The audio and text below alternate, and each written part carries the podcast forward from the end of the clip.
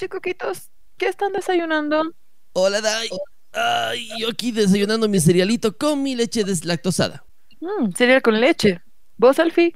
¿Qué desayunas? Yo tengo una deliciosa torta de chocolate morado. Cereal con leche, torta. El desayuno es huevos con tocino. Pero da, eh, si en la variedad está el gusto y en la salsa un poquito más. ¿Salsa?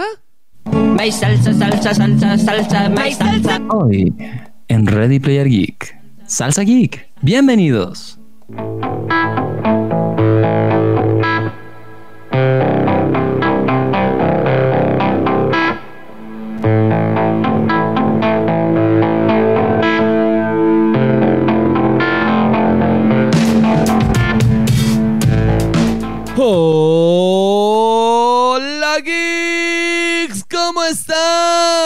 Bienvenidos, comenzó el podcast más chingón de Latinoamérica. Ready Player Geek, con los conductores más amorosos también de Latinoamérica, Daim Alcaf, Alfie Sandoval y mi persona, Ala García. Alfie, buenas tardes, buenos días y buenas noches. Buenos días, Vietnam. Bienvenido a todos, todos los hermosos geeks que nos están escuchando hoy día. Hermosos y hermosas geeks que nos están escuchando. Ready Player Geek, una semanita más llegando a sus oídos con el poder más ñoño de todo el universo. Mi querida Dae, ¿cómo estás tú? Hola, chicocos. Hola, mis queridos y mis queridas geeks. Qué lindo tenerlos de nuevo.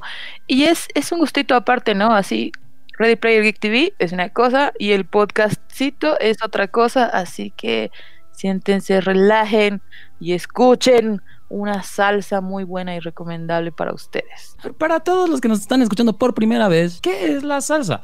Pues pasa que aquí sus tres conductores tenemos gustos similares, pero aún así bastante distintos. Y además que, pues... Variaditos, variaditos.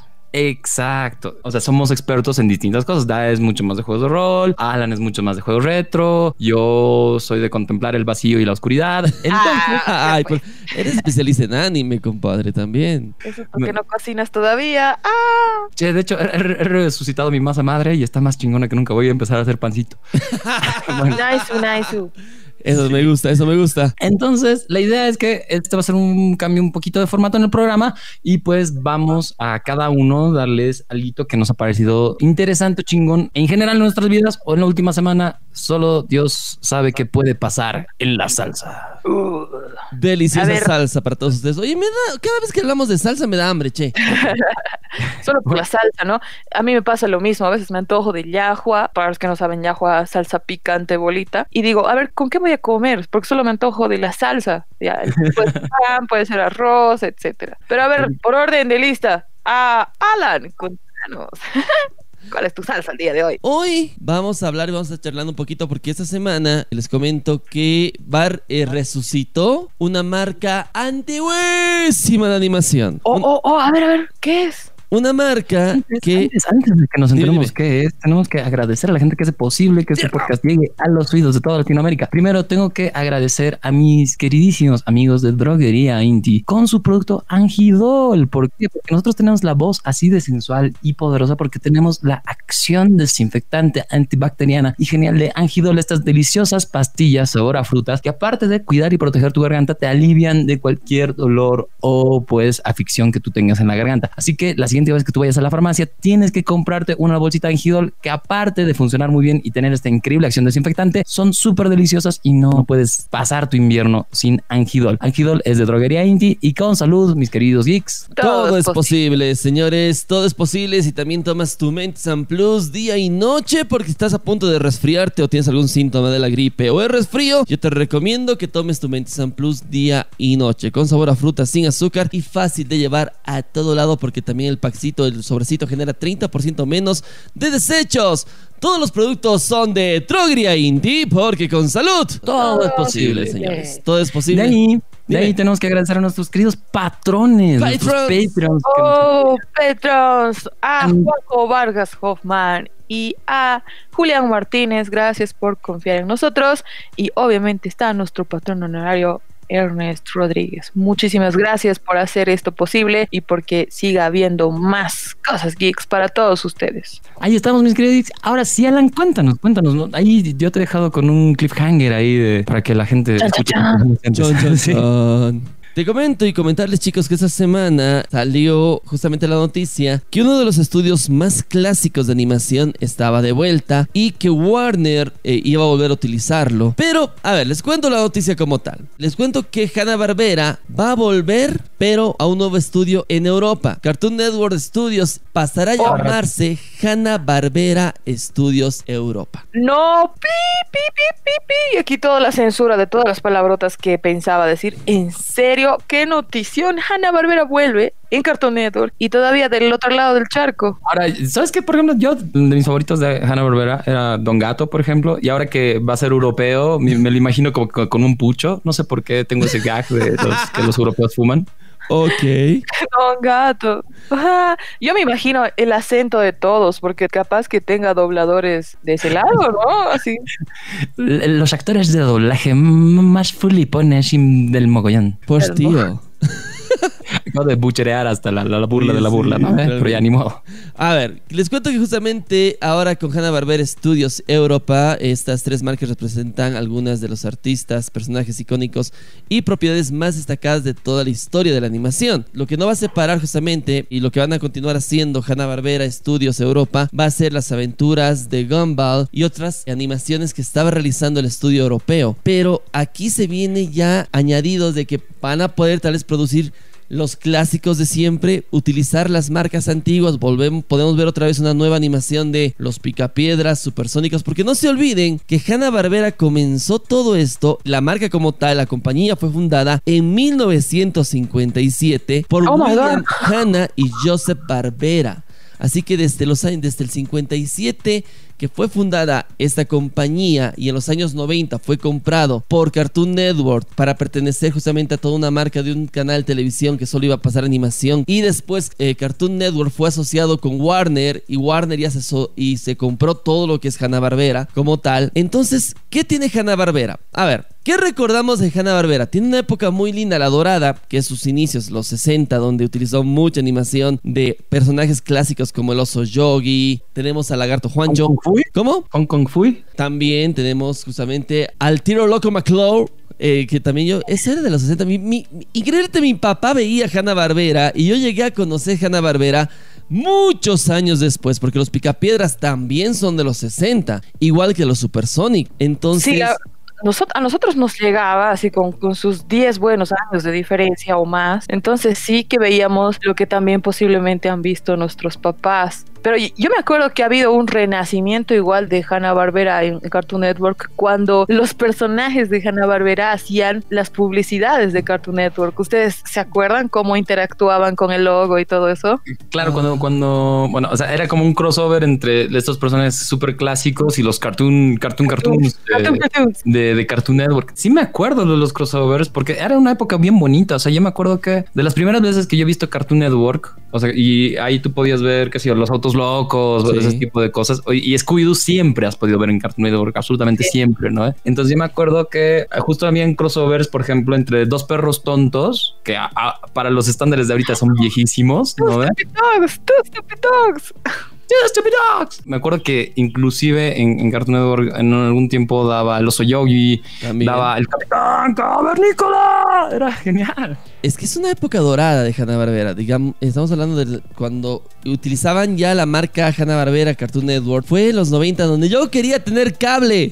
Realmente en Bolivia podías, en una época de los 90 donde comenzaba el cable a difundirse y era por antenita y había una empresa llamada Multivisión. Si tenía Oh, Multivisión en todo, todo el país. en todo el país. Y cuando colocaba la antena en el edificio o cerca al vecino o en tu edificio o al ladito, si tienes un televisor antiguo, esos de girar eh, una perilla, podías entrarte a la señal UHF y captar canales de multivisión gratis. Uy, yo hacía eso, pero con otra clase de canales. Yo no llegué a hacer, yo llegué a buscar ca- eh, Cartoon Network. ¿Por qué? Porque en esa época, como dice, como dice Alfie, en los 90, en, en Cartoon Network, daban los clásicos de Hanna-Barbera.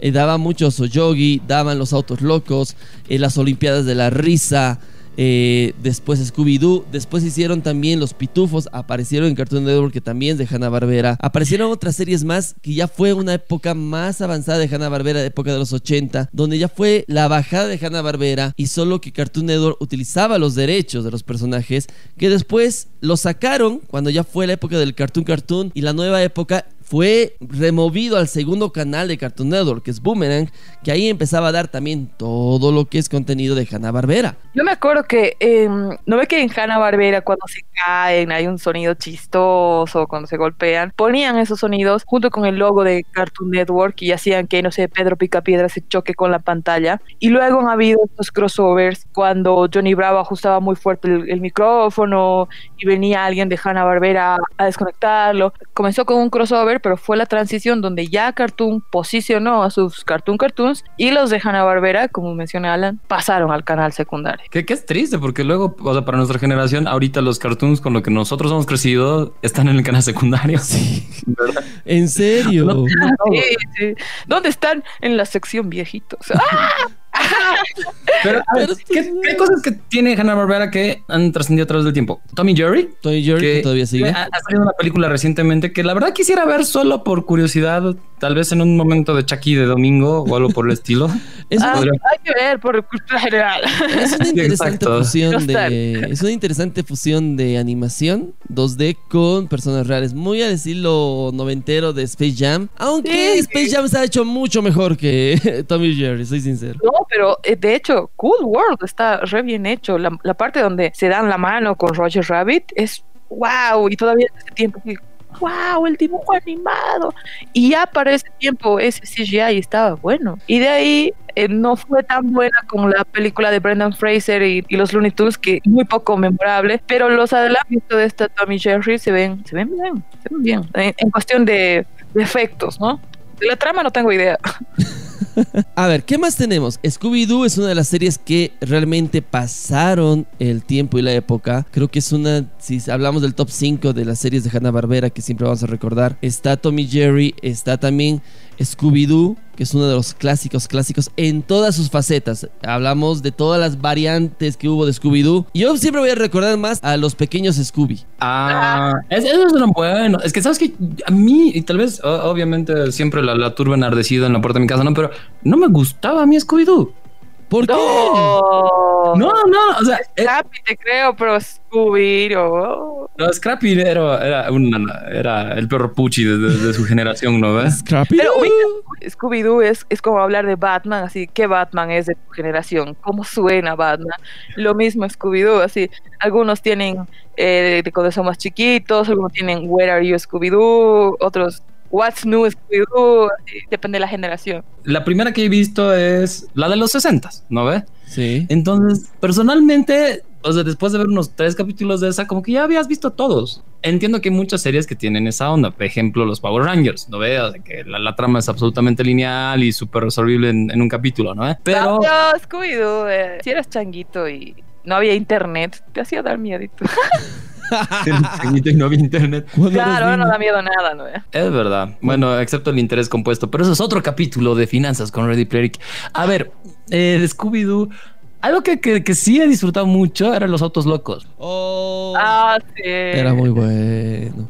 Con series de Hanna-Barbera que muchos no recordaban porque eran de los 60 y personajes secundarios o personajes que tenían sus propias series como tal, pero todos los recordamos más por los autos locos. Y Es que todavía hay así el, el crossover de los crossovers, pero con autos, así Fast No, and el Furious, cross- Changuito Edition.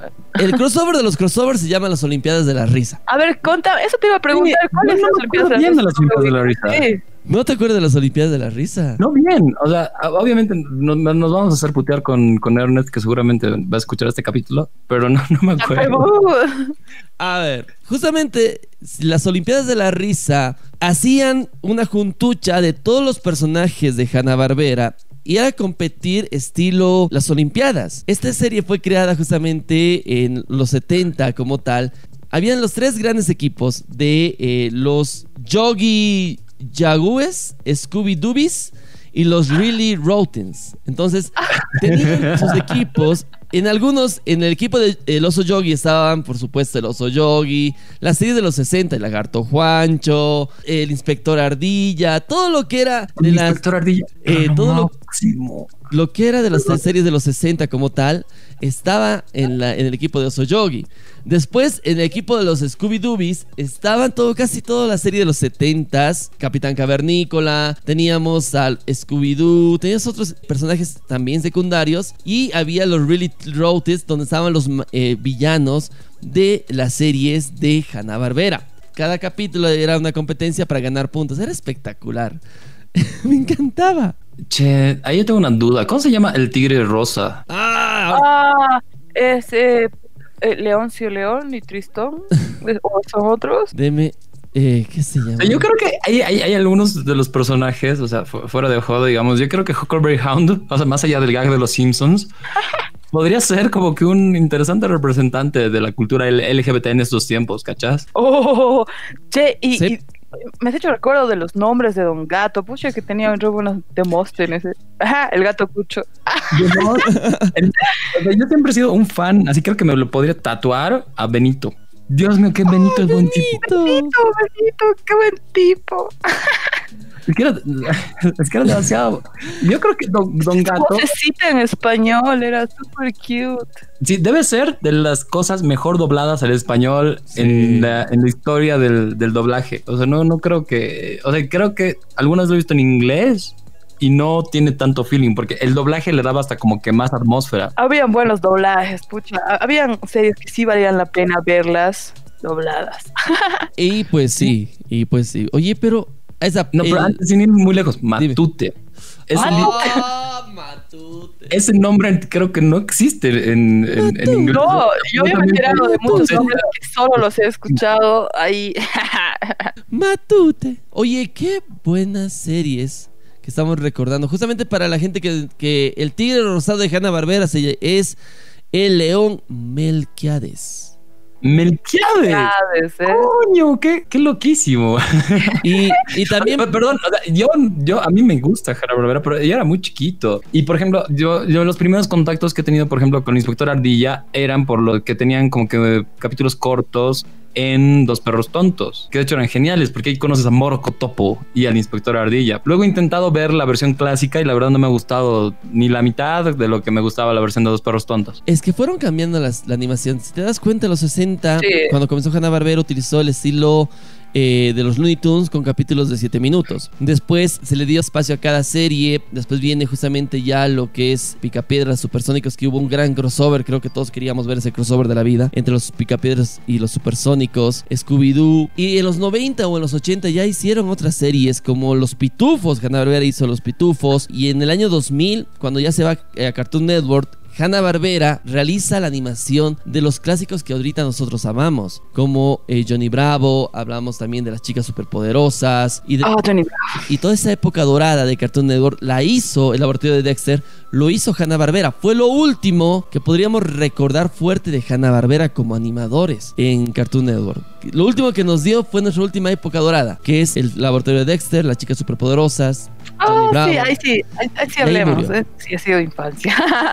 Y ahí ya murió. Después de eso ya desapareció eh, Hanna Barbera con sus personajes clásicos y lo mandaron a Tuncas y utilizaron otros estudios, otras clases de animación Cartoon Network y se olvidó Hanna Barbera hasta este año 2021 que esperemos que en HBO Max sepan utilizar la franquicia para Latinoamérica de Hanna Barbera porque creo que el éxito es mundial, pero donde más recordamos a Hanna Barbera con sus series, como Maguila Gorila, también me acuerdo muy bien, es aquí, en Latinoamérica. Es la, la típica que esperamos. Ojalá no la frieguen o la caguen ni nada por el estilo, porque son personajes bien entrañables, o sea, muy, muy fuera de todo, o sea, puede que tú hayas visto Don Gato una vez, pero son cosas que se te quedan. Y por ejemplo, ahí son grandes cosas que tienen que manejar bien, porque es, es parte de nuestras vidas ya. O sea, Claro. ¿por qué somos tan violentos? Tommy Jerry, ¿no? ¿Eh? Así de- Sí. No, es que eso es lo que pasa, te crías con algo, o sea, tienes la nostalgia de algo que lo has visto, que has visto sus evoluciones, cambios, eh, dentro de lo que está aceptable, digamos.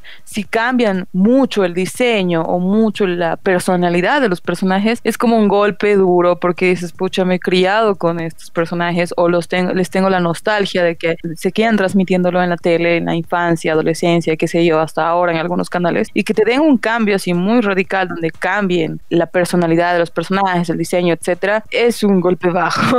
Ahora, pues nos queda solamente preguntarles a ustedes, mis queridos geeks que nos están escuchando, cuáles eran sus personajes favoritos. Tal vez nos hemos olvidado de alguno súper importante. Tal vez a ustedes no les gusta Hanna Barbera y por este capítulo se van a animar a investigar un poquito. ¿Quién sabe? ¿Quién sabe? Ahí coméntenos en todos los comentarios posibles de, o sea, de todas las plataformas donde pueden escuchar este podcast. Y si quieren un poquito más de contenido geek, pues los invitamos a entrar ahorita mismo a readyplayergeek.com. Sí, readyplayergeek.com para que vean absolutamente todas las cosas que hacemos. Están las cápsulas que hace Alan, las cápsulas que hace DAE. Próximamente se vienen gameplays. Tenemos todos los artículos de revista Ready Player Geek y aparte todos los capítulos de Ready Player Geek TV. Así que no se pueden perder para nada readyplayergeek.com que cada vez está más chingona. Va a ser nuestro canon, así, no, esto, esto ha pasado en el programa, no, ¿dónde? Ya, veamos. En la Wikipedia, y ahí va a estar nuestra página para que sea todo canon. Exactamente. Los datos de, de Shaggy y Chuck Norris. Sí. Ahí está. Claro, Shaggy en Mortal Kombat y toda Ah. esa polémica que hubo hace unos años. También tenemos. También tenemos eso. Oye, no sabía que Cantinflas y sus amigos también era de Hanna Barbera, che. Oye, eso es un dato oscuro y curioso. Ven, está, está difundido por Televisa y hecho también por Hanna Barbera. Oye, bien. ¿Sabes qué? Esto, Para cerrar, igual, una de las cosas que yo más disfrutaba de Hanna Barbera, pero no entendía ni por nada del mundo, era el fantasma del espacio de costa a costa. Pucha, qué buena serie. O sea, veías de chiqui y decías, ¿qué? Y luego crecías y veías, ah, bien, bien ahí. Sí, pero no, no tenía ni puta idea de qué estaba pasando. O sea, era como que, ¿qué? Es talk show, así. Sí, exacto. Creo que Y luego vi el fantasma del espacio, el de verdad, y no entendía peor, o sea, porque estaba bien confundido por el fantasma del espacio de, de costa a costa. Ahora, que también está súper interesante porque otro contacto que he tenido en nuestra generación también con, para ya para cerrar el tema de, de Hanna Barbera, es saliendo del fantasma del espacio de costa a costa, por ejemplo, luego tenías Harvey Bierman, abogado, Que, que son como que homenajes, pero al final no sé si, si sería, son parodias, homenaje a, a todos estos personajes de los 70 y a lo serio que, que era todo el tema, ¿no ve? ¿Y qué pasó Entonces, con ahora ellos? es bonito como que volver a valorizar a estos personajes por lo que realmente fueron en un principio y no, no, no sobre la sátira, digamos. Eh, no sé. eh, tienes razón. Justamente es que eran. ¿Qué pasó con los personajes después de ser superhéroes? Uno se volvió abogado y otro presentador de, de televisión. Ves, es la vida. La- los que veían esos cartoons ya estaban creciendo y, y- y ya estaban haciendo cosas. Y, y era un, un The Office. ¿verdad? En cambio, nosotros éramos bebés come mocos, así que todavía estábamos de. Ah, ¿qué es esto? Es dibujo animado, pero no entiendo. Es muy chistoso, es muy chistoso. Ahí, bueno, esperemos que con Hanna Barbera nos haya ido súper bien. Yo, por mi parte, les tengo que contar, ya, ya, ya saltando un poco del tema de, de Hanna Barbera, que he estado viendo una nueva serie de Amazon Prime, que de hecho vamos a tener un review comprensivo en Ready Player TV, pero, pero, pero estoy felizmente sorprendido. No esperaba nada y, y salí absolutamente premiado. Está buena. Vi el primer episodio y me. La parte final dije. Demonios, son las 3 de la mañana. Tengo que seguir ver, viendo. Ya, ya, ya, ya, ya deben estar sos- sospechando de que estoy hablando. Eh, bueno, por si no han vivido en una piedra en los últimos meses, Invencible, ya, o Invincible, salió en Amazon Prime. A la fecha hay cinco capítulos, cinco capitulitos geniales. Son, son largos, los capítulos son como de 40 minutos, un poco más. Y trata de una serie de cómics guionizada por Robert Kirkman. Perdón si estoy chingándome sus nombres, y Cory Walker para una compañía de cómics que no es Marvel ni DC, que también es lo refrescante, que se llama Image Comics. Está muy bueno. O sea, no, no quiero spoilear nada. Si es necesario, como que ya, ya han debido ver ustedes un, un cacho de, de memes y cosas, porque Invincible trata sobre este chico que, que se vuelve in- invencible porque su papá vendría a ser como que la representación de Superman en este mundo. Entonces, Pucha, me- me- Sky High. algo así. O sea, ¿cuál es el tema? Tú tienes a Omniman, que viene a ser, es el padre de Invencible. Él es miembro de una raza que se llaman los Viltrumitas. Entonces, estos Viltrumitas, en teoría, son como que una mezcla bien extraña entre lo que vendría a ser un kryptoniano, digamos, así súper chingón, poderoso, rapidísimo y súper fuerte, y un linterna verde, porque en teoría, igual, el objetivo de estos Viltrumitas es como que mandan a un embajador a cada planeta y el Viltrumita tiene que como que cuidar del planeta. Entonces, como son tan chingonamente fuertes, es como que súper fácil para ellos llegar al planeta y, y- y defenderlo de cualquier amenaza externa. Que eso vendría a ser lo, lo primero que sabemos de esta gente. Y pues Omniman es básicamente el Superman de, su mundo, solo que no tiene debilidades tontas aparentes. O sea, no es como que hay una kriptonita que se lo vaya a chingar, digamos. Y aparte, bueno, es súper interesante porque él explica a Invencible que su hijo, que es mitad Viltrumita y mitad humano. O sea, porque él llega a la Tierra y se enamora de una humana. Entonces, pues tienen esta guagua y es súper chingón porque pasa que los Viltrumitas cuando alcanzan la mayoría de edad, o sea, es decir, que si digamos 18 años, desarrollan estos poderes. Mientras más viejos se vuelven, más chingones se vuelven. O sea, pueden vivir miles de años los Viltrumitas y mientras más tiempo viven, se vuelven más chingones. ¿Qué es lo que más interesante de esta serie? Como Alan ya contó, el primer capítulo, yo la verdad lo he visto como que muy lento al principio. Así yo decía, pucha, esto es como que un capítulo de esa serie de X-Men donde todos son adolescentes, ¿no? eh? Pero, pero, pero, pero, el primer capítulo termina muy chingón. Termina eh, básicamente con Omniman. O sea, ya, no- ya no hay forma. Están advertidos si, si sáltense 10 segundos hacia adelante por los spoilers. Que Omniman básicamente mata a mano limpia al el equivalente de la Liga de la Justicia de su universo. Y eso es solo el principio, ¿verdad? Literalmente sí. Oye, pero. Y de forma muy explícita. Demasiado explícita. Aparte que para la gente que dice, no, no me gusta ese tipo de, de series, todos los aspectos, aquí en esta serie tenemos a, a diferentes personajes que son muy parecidos a lo que es DC. Y y es básicamente un paralelismo. Y eso es, eso es a lo que yo me iba con, con el tema. Le recomiendo mucho ver Invencible. Vamos a hacer un tema con spoilers un poquito más adelante. Está muy recomendada. Pero ella me iba a todo el, el tropo de lo que es Omniman y cómo casualmente se ha estado destruyendo, si quieres, el, el género ahí un poquito.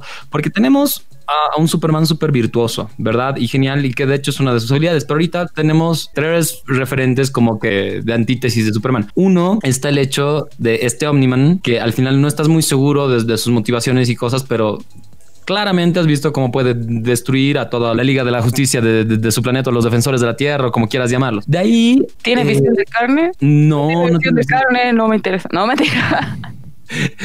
visión de churrasco. De ahí tenemos a Homelander, que bueno, ya hemos Oh. hablado un poquito de Homelander, Homelander. pero bueno, y otras encarnaciones de Superman que ahorita, por ejemplo, está súper de moda después de cerrar el, el Snyder Cut. Va de este su- Superman que se puede volver malo y todo el Superman Injustice. ¿Qué decías, Dad, porfa? Capitanazo. Capitanazo.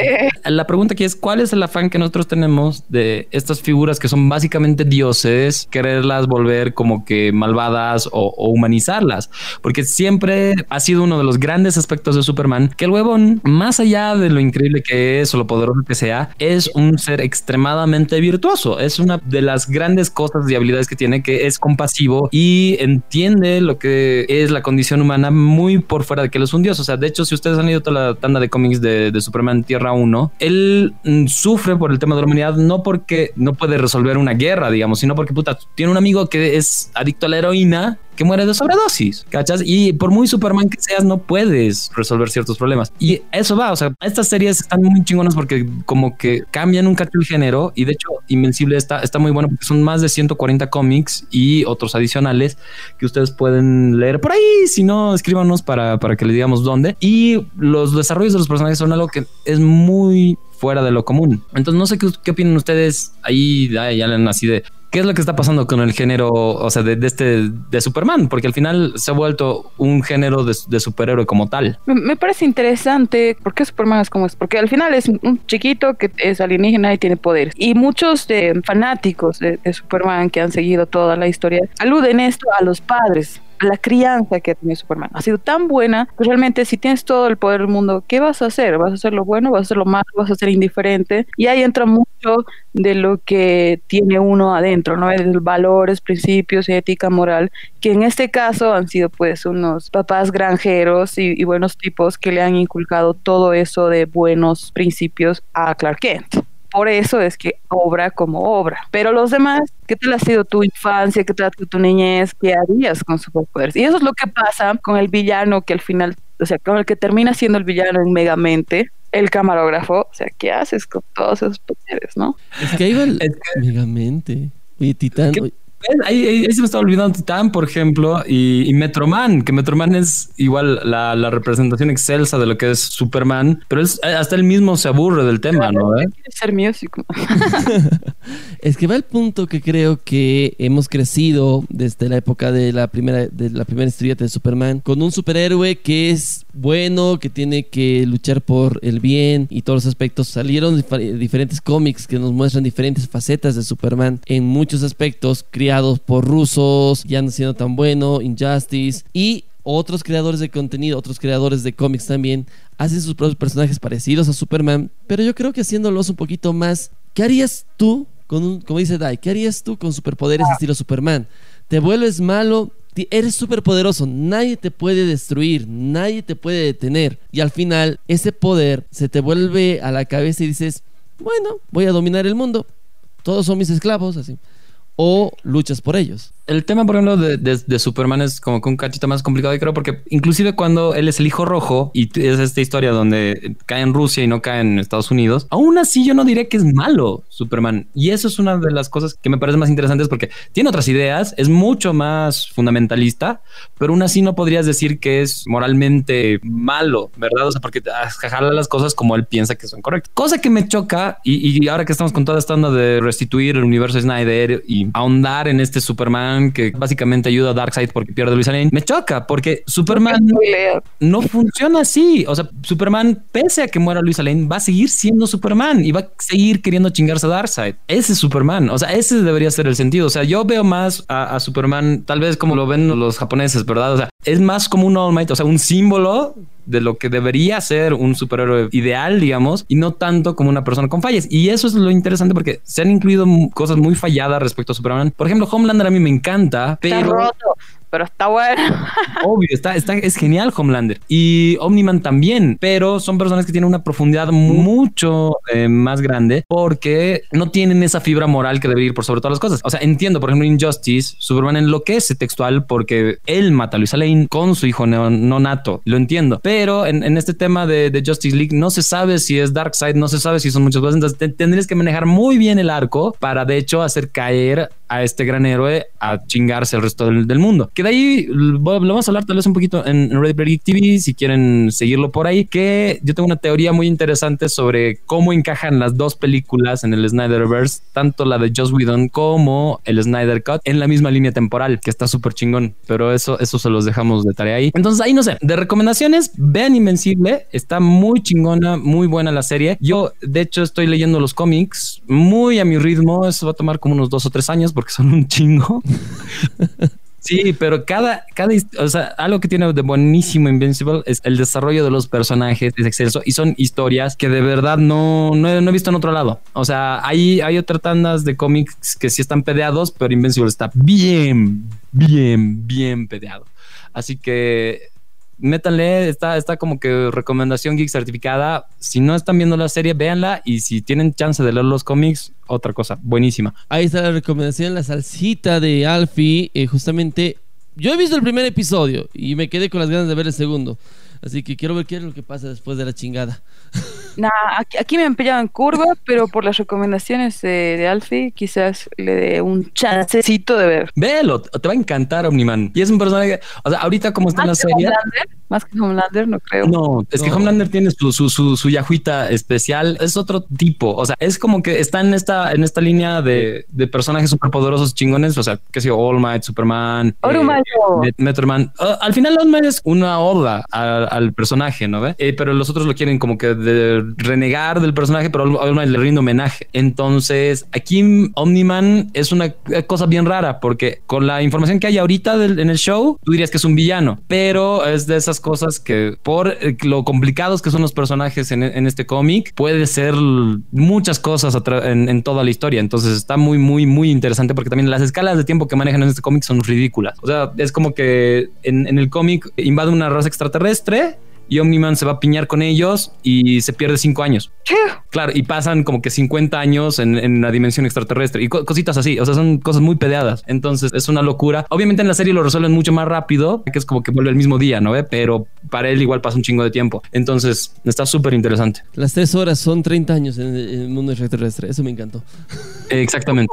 Es- es- ese tipo de cosas. Está, está, o sea, si te gusta toda la, la movida ñoña de sci-fi y superhéroes, ahí, ahí está. Además, además, tiene todo el drama adolescente que a mí me encanta tanto. Así que está, es buenísimo. Invincible. Sí. Ay, qué lindo. El drama de los 90. Y así, eso, eso fue mi, mi take en Deberían ver Invincible y el tema de los superhéroes. Ay, mi querido Dai, tenemos todavía que nos cuentes qué, qué cosas chingonas te han pasado esta semana. ¿Qué, qué nos vas a recomendar o, o qué, qué- te parece sabes. Uh, pues hablando de cosas torcidas, twisted, fucked up y pedeadas y superhéroes, les voy a hablar de The Max. ¿Se acuerdan de The Max? Max, qué buenísimo. O sea, estamos Eh, con toda la nostalgia. Directo al Oh, corazón. sí. Para los que no saben, queridos míos, The Max es una serie de cómics americanos creada por Sam Kidd en el 93. Se creó en el 93, pero eh, como una serie de cómics de 35 números, pero ha sido tan ah, bien recibida y tan genial la historia que ha pasado a tener su serie animada. De hecho, muchos de nosotros conocemos la, la historia de The Max por la serie animada porque la pasaban en MTV, cuando MTV todavía tenía decencia. Cuando MTV todavía era un buen canal. Y de hecho, también, si no me equivoco, la han pasado un poquito por Locomotion, ¿verdad? Creo que sí. Eh, ha pasado por eh, MTV, ha pasado por Locomotion e incluso por Comedy Central algún tiempo. The Max. Contanos, porque yo la verdad creo que nunca he podido ver mucho de The Max. O sea, veía los, los promocionales que sí me intrigaba mucho, pero el horario creo que no, no cuadraba conmigo. Creo que Sí, no, era súper tarde y ya, vayan a dormir. en MTV creo que daba eso de la media, 11 de la noche, medianoche. Sí, sí, medianoche. Antes, antesitos de que exista, bueno, muy antes de que exista Adult Swim, que ya también lo daban a la medianoche. También vamos con una serie basada en cómic, protagonizada por un héroe morado del mismo nombre. O sea, la serie se llama The Max. El héroe se llama The Max. Eh, tenía 13 episodios y como decía Alfie, yo tampoco lo seguía tanto por el horario, pero como sí me gustaba lo poco que he visto, lo, lo descargué posteriormente y me lo reví. porque tiene una, una, una trama bastante, bastante compleja. Es como, es como Evangelion. Hay que verla muchas veces. pa- te- toca tramas muy, muy fuertes. Hay escenas donde puedes ver, no se ve explícitamente una violación, pero sí se ve implícitamente cosa que tú cierras todo lo que va a pasar después. Y hay, hay personas rotas, personas dañadas. Eh, nuestro antagonista es Mr. Gon, que es un violador en serie, o no es un asesino en serie, es un violador en serie, que tiene un vínculo telepático con nuestra coprotagonista Julie Winters. Es fantástica porque no solamente es en el mundo real, sino también ellos viajan a un mundo ficticio llamado Pangea, donde oc- ocurren cosas sobrenaturales. The Max es el que protege a Julie Winters porque ha sufrido, ella también ha sido una víctima y tienen esa relación de, an- de antagonismo con Mr. Goon, que es el violador en serie, y pasan cosas que afectan en el otro mundo ese como también en el mundo real. En el mundo real, entre comillas real, en ese mundo en todo caso, Julie es una trabajadora social que ve el caso de, de Max. E intentan asesinar a Mr. Gunn, que es el violador en serie, y a muchos otros depredadores que aparecen en ese otro mundo, ¿no? Hay tramas, hay subtramas, las historias de fondo de varios personajes revelan la otra mitad de la serie, o sea que sí es una serie bien estructurada, los personajes son bien desarrollados, y bueno, creo Me- que un poco más de lo que diga voy a hacer spoilers y estoy pensando hacer una cápsula de esto. Me acuerdo y, y vamos a tener una cápsula, yo creo, porque está, o sea, sí es apasionante. Yo la verdad, cuando he visto The Max alguna vez, no tenía idea de lo complicada que era la trama. Sí. Eh, de hecho, tengo muchas dudas ahorita sobre qué es exactamente Pangea. Sí, porque no, no sé si es absolutamente imaginario o, sea, si- o- o en, en qué línea funciona. Y yo, una de las cosas que más me acuerdo, pero era que el arte era absolutamente una locura. Es que sí, de hecho, tal como lo dice Alfie, tiene un estilo de dibujo bastante lindo, eh, bastante mm, detallado, con cada personaje teniendo una estructura bien particular. Porque de hecho, si lo reconocen o si han visto alguna similitud con algún otro cómic, es porque Max es creado y dibujado por Sam Kidd, que es el dibujante del primer volumen de Sandman. Así que hasta Alan Moore ha estado involucrado por ahí en algunas cosillas. Eso es bien interesante y es similar al, libro de Nodo, a varios libros de rol, sobre todo de World of Darkness, que deja al espectador que cierre, que haga sus propias conclusiones. Eso de Pangea y cómo funciona, no hay una explicación en general sino que también deja abierta la interpretación del lector o del- de la audiencia, ¿no? Oye, y el tono era un, el tono es un cacho bien, bien noventero, pero bien MTV. Es Bien decir, dark, ¿no ves? es, es Sí. dark y es bien MTV de los 90. Ese, ese, Sí, ese total. MTV. De Head, de Max, sí, esas series noventeras de MTV eran el cherry de la torta. Creo que la Santísima Trinidad en TV de, de ese tipo de series, eh, The Head, The Max y Flux, ¿no ve? Exactamente. Beavis and Butthead si fuera, porque ya lo cuento a, y- como anime, Iron Flags, pero dentro de la Es que serie Beavis Beavis y Butthead, es que y Butthead entraría en la otra subcategoría que sería eh, Celebrity Deathmatch, Beavis y Butthead Sí. y no sé qué más pondríamos ahí. Eh, Ah, y, bueno, Daria. Daria también. Por eso digo, creo que MTV tuvo su época dorada. Ya hemos hablado de la época eh, al inicio de este podcast de Hanna Barbera. Y MTV tuvo su propia época de animaciones, pero para adultos. Donde nosotros como mocositos queríamos verlas, pero nuestros papás no lo permitían. No, claro, más rico. Yo creo que vamos a hacer otro capítulo de animación porque es importante resaltar que la animación ha surgido para los adultos y luego se ha vuelto como una cosa de niños. Y ahorita es como que yo le recomiendo, por ejemplo, a mis hermanos o a mi mamá que a ella le gustan las huevas de superhéroes, le podría recomendar que vea Invincible, por ejemplo, o que vea The Max, porque son tramas bien, Pucha, jodidas pero y es bien psicológicas. jodido, sí. El enlace telepático que tiene Julie y cómo este tiene que protegerla y los otros bichos que aparecen ahí en Pangea. Pero es súper raro y estas cosas son muy maduras y, y muy fuertes, ¿no? ¿Eh? Entonces no, no son para niños, pero ahorita en algunos segmentos todavía está el estigma de es animado, Es héroes para niños. No, ¿No ve? no. Y ya. no, ya, ya no es el caso. O sea, por lo menos nuestra generación lo entiende, pero hay que, hay que seguirlo trabajando ahí un poquito. Mis queridos geeks, creo que por esta vez ya nos hemos quedado sin tiempo para el podcast, pero grabar este podcast para ustedes es el Tony Quinty que necesita nuestras almas. Así que yo estoy muy feliz. Dae, Alancín, ¿tienen algo más que declarar antes de cerrar este capítulo? ¿Sabes qué necesito ahorita? Antes de cerrar el capítulo, me falta mi.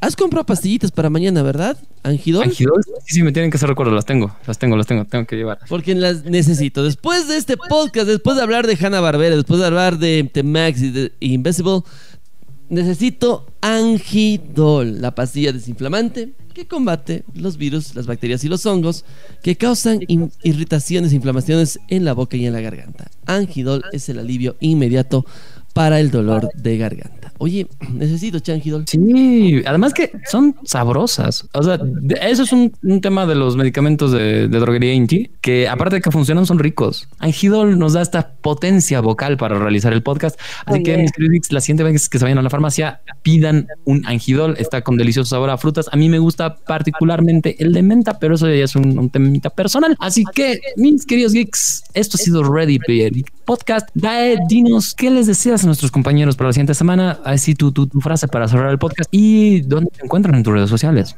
Y bueno, mis queridos geeks, queridos y queridas geeks, eso fue todo por hoy. Como siempre, queda mucho más que hablar, sobre todo de animación. Hay lindas cosas, hay grandes cosas que están pasando desapercibidamente, quizás por la temporalidad, pero aquí estamos nosotros para hacerles recuerdo de lo bueno. Estoy como Dae.malcab en casi todas las redes sociales, menos en Instagram, que estoy como dae.malcab, así que los espero el próximo podcast. Mi querido Alan, entonces tú también despídete y haz la, última declaración de Poder Geek a toda la gente que nos escucha. Señores, esto fue el programa de Ready Player Geek Podcast, el programa más chingón de toda Latinoamérica. Señores, nos tenemos que despedir. Un lindo capítulo. Esperemos que les haya gustado las recomendaciones. Vean series, vean cartoons y vuelvan a la niñez, que es lo más importante. Soy tu amigo Alan García y a mí me encuentras en todas mis redes sociales como Alan Luis García Oros y en, mi, en la Play 4 como Alan Luis García 20. Así que búsquenos. Eso fue Ready Player Geek Podcast. Cuando sea grande quiero ser como Alan. Así, esa despedida ha estado tan bonita. ¡Chao, moñito! Sí, mis queridos geeks, yo soy Alfie Sandoval. Pueden encontrarme en todo lado como Alfie Sandoval o como Alfie Sandoval 13. Por si acaso, Alfie es A-L-F-I. Porque la E en español está como, que medio raro. Y pues sí, así funciona. Alfie Sandoval en todo lado. Y pues mis queridos geeks, que tengan una hermosa semana. Ya sea que nosotros sigamos ahí ustedes cuando están lavando platos, cuando están estudiando, cuando están haciendo cualquier cosa, pues somos extremadamente felices de traerles lo mejor del contenido que cada semana. No se olviden entrar ahí a readyplayergeek.com y pues si están humor, entrenle ahí a patreon.com barra readyplayergeek y ven cómo nos pueden apoyar económicamente. Mis queridos geeks, es hermoso estar con el mejor equipo de geeks de todo el multiverso, con mi querida Dana Mercab, con el poderoso Alan García. Yo soy Alquis Sandoval y esto fue Ready Player Geek Podcast. Hasta la siguiente vez. Que la fuerza los acompañe.